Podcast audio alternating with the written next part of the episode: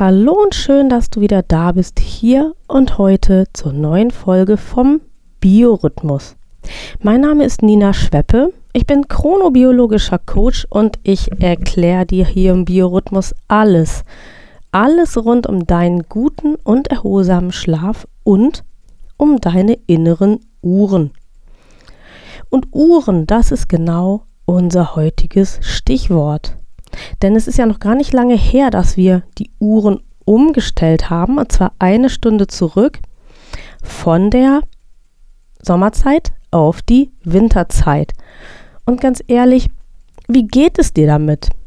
Kennst du das auch, dass du jetzt seit einer Woche eigentlich immer noch früher aufwachst, als es eigentlich nötig wäre, dafür abends aber zu früh müde bist und dass irgendwie alles noch unklar ist?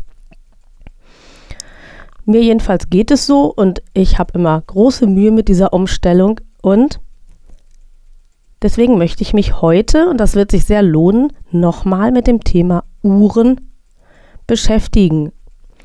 Und ich sage heute ganz entschieden, stopp, hier ist uhrenfreie Zone.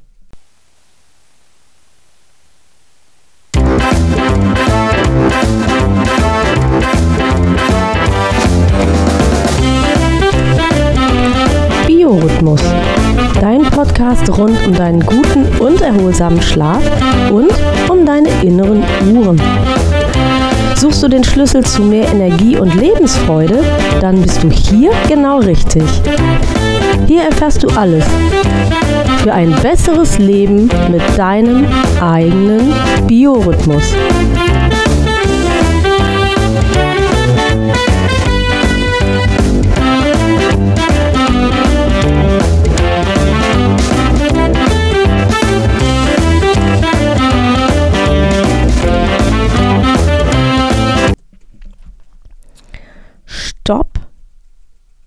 Hier ist uhrenfreie Zone. Das ist heute also unser Thema.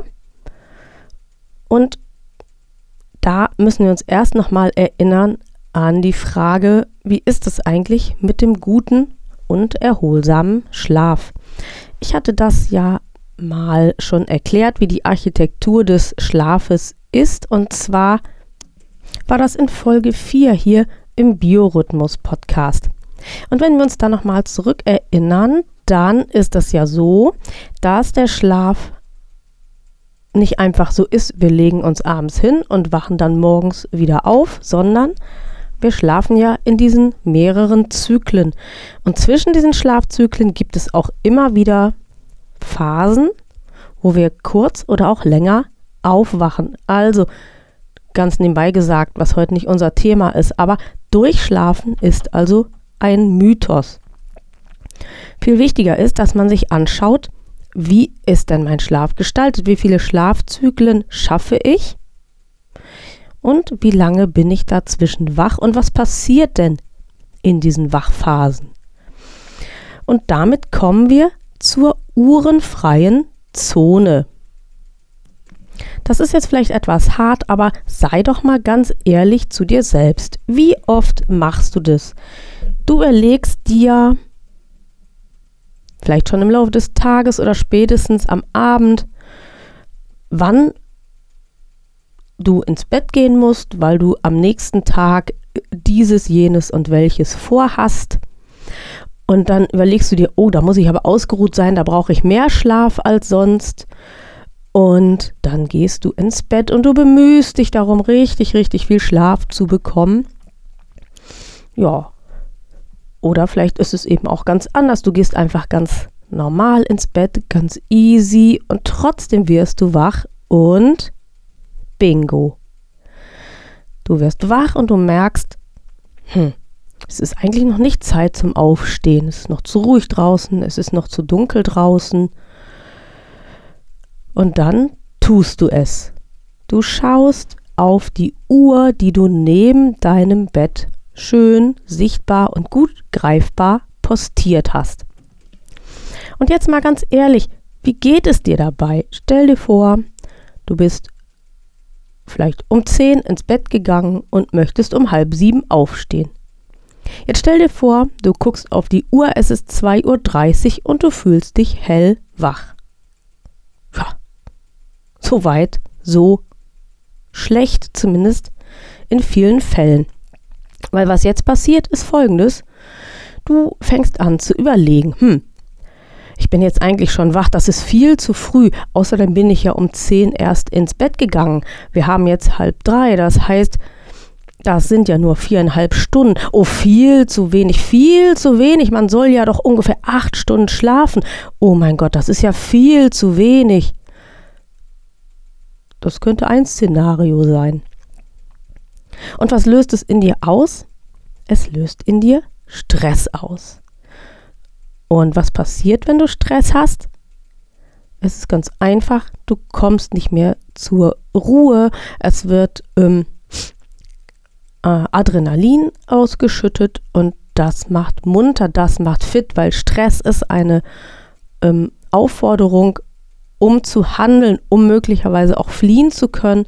Und dann darf man ja nicht müde sein und voller Melatonin, sondern dann muss man richtig, richtig fit sein, vielleicht sogar wegrennen können und so weiter. Und das geht nur, wenn ausreichend ähm, Stresshormone im Körper sich befinden. So, also du hast ja schon mal festgestellt, du hast viel zu wenig geschlafen. Was stellst du noch fest?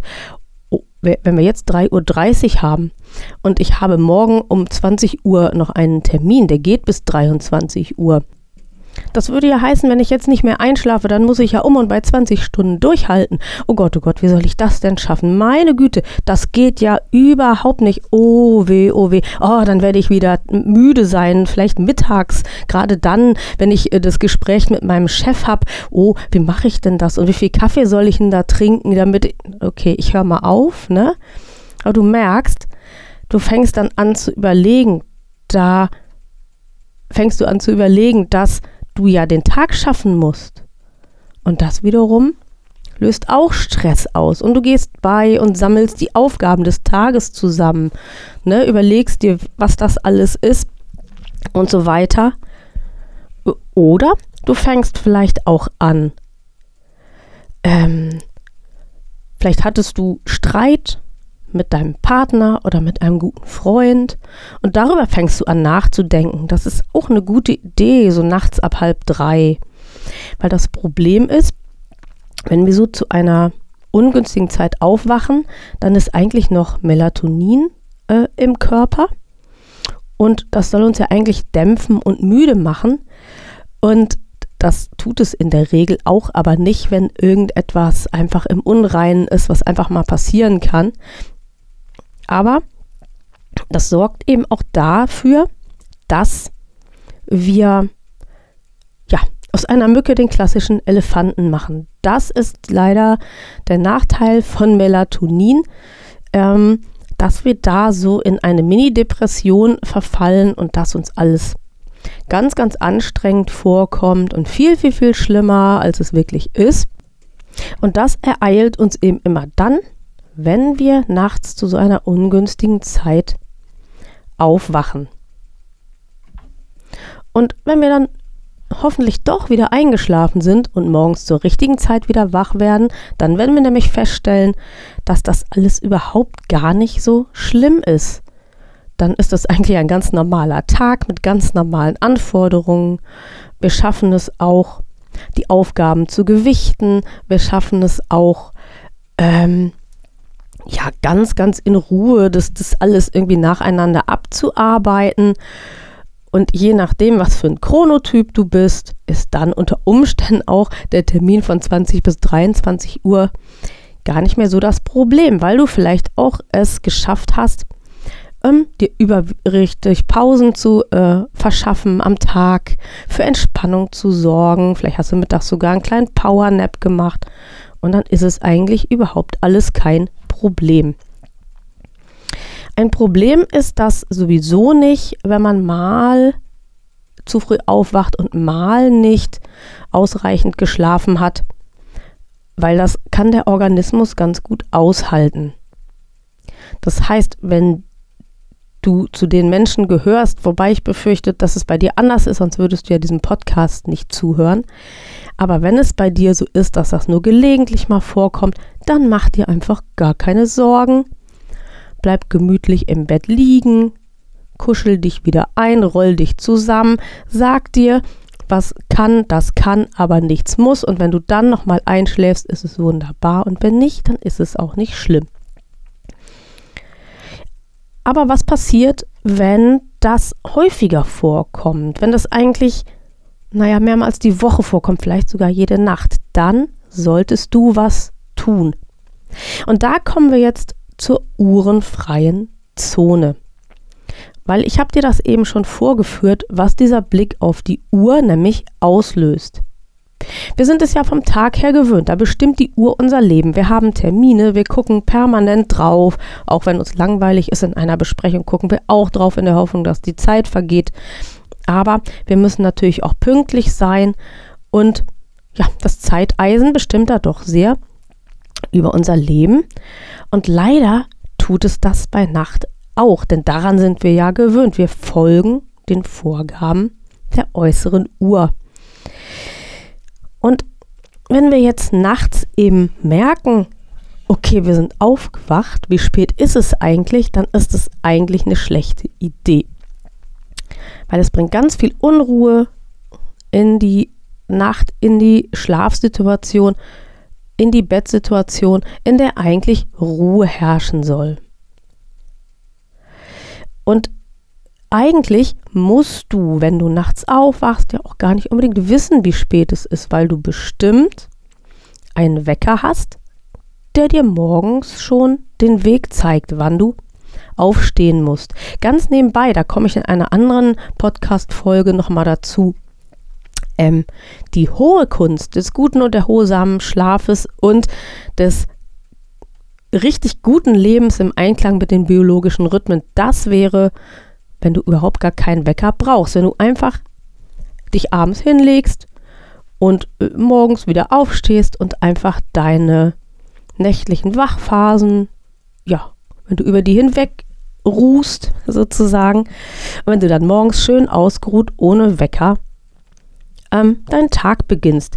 Das konnte ich mir überhaupt nie vorstellen. Aber seitdem ich Freiberuflerin äh, bin, tatsächlich, bin ich dadurch auch schon viel, viel besser geworden. Und ich habe bislang eigentlich noch nie einen Termin verpasst, weil ich nicht rechtzeitig aufgewacht wäre, weil ich dann eben auch meinen Tag entsprechend meines Chronotyps und meiner biologischen Abläufe ein bisschen steuern kann. Aber das ist das andere Thema.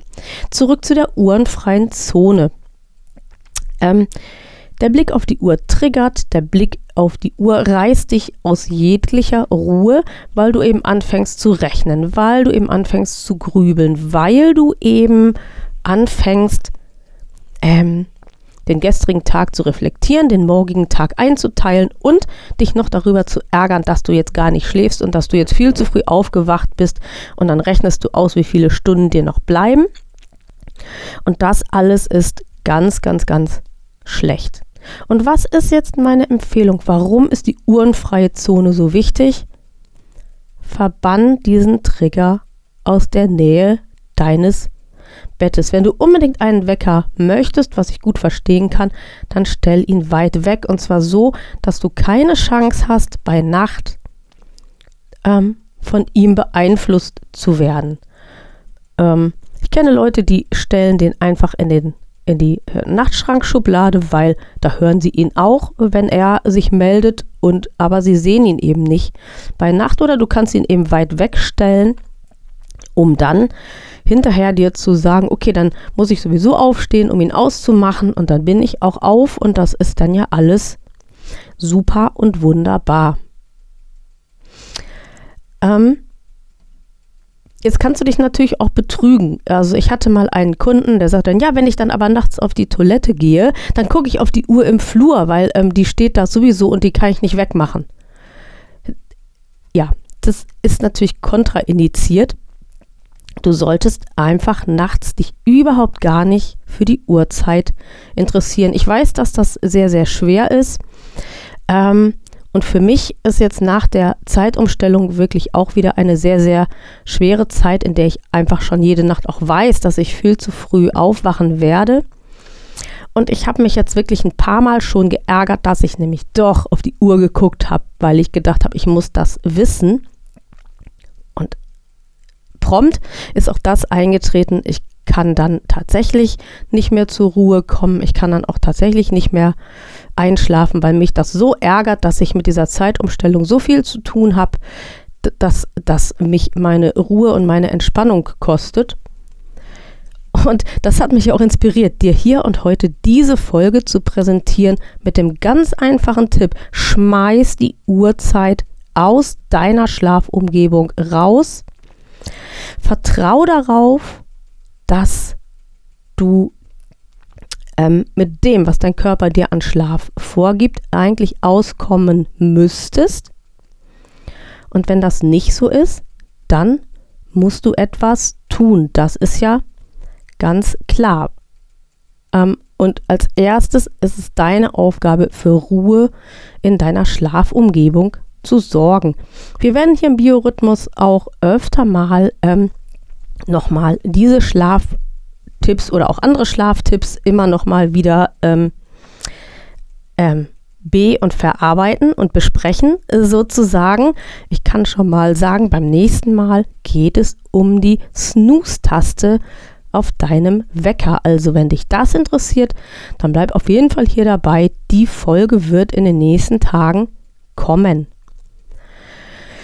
Und wenn du so merkst, ja, das habe ich hinbekommen, mehr oder weniger gut mit dem Verbannen der Uhr und mit dem Loslassen der Uhrzeit, aber trotzdem ähm, komme ich noch nicht so richtig zurecht mit dem guten und erholsamen Schlaf, dann habe ich für dich eine Empfehlung, nämlich den Sandmann-Starter.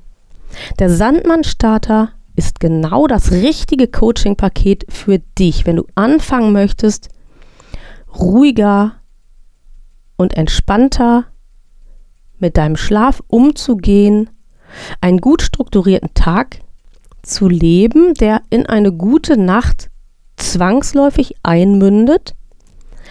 Und wenn du richtig, richtig Lust drauf hast, mehr Energie zur Verfügung zu haben für den ganzen Tag und auch eben Nächte, wo du zu früh aufgewacht bist, besser wegzustecken, dann buch ihn, den Sandmann-Starter.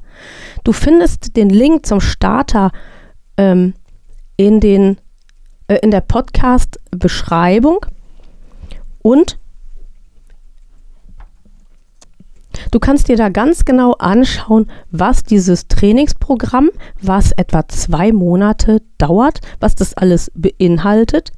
Und wenn es was für dich ist, dann buch dir doch auch dein kostenloses Kennenlern-Coaching. Das ist völlig unverbindlich. Da kannst du dich über meine Arbeit und über das Sandmann-Starter-Programm informieren und danach entscheidest du dich.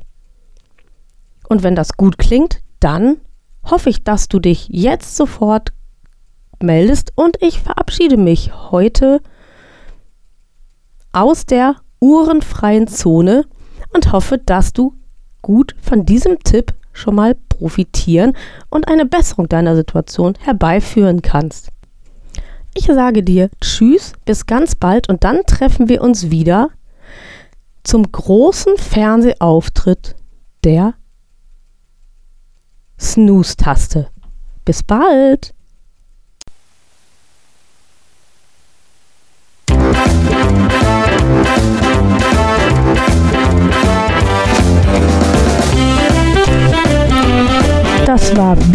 Biorhythmus, ein Podcast von BEB Schweppe.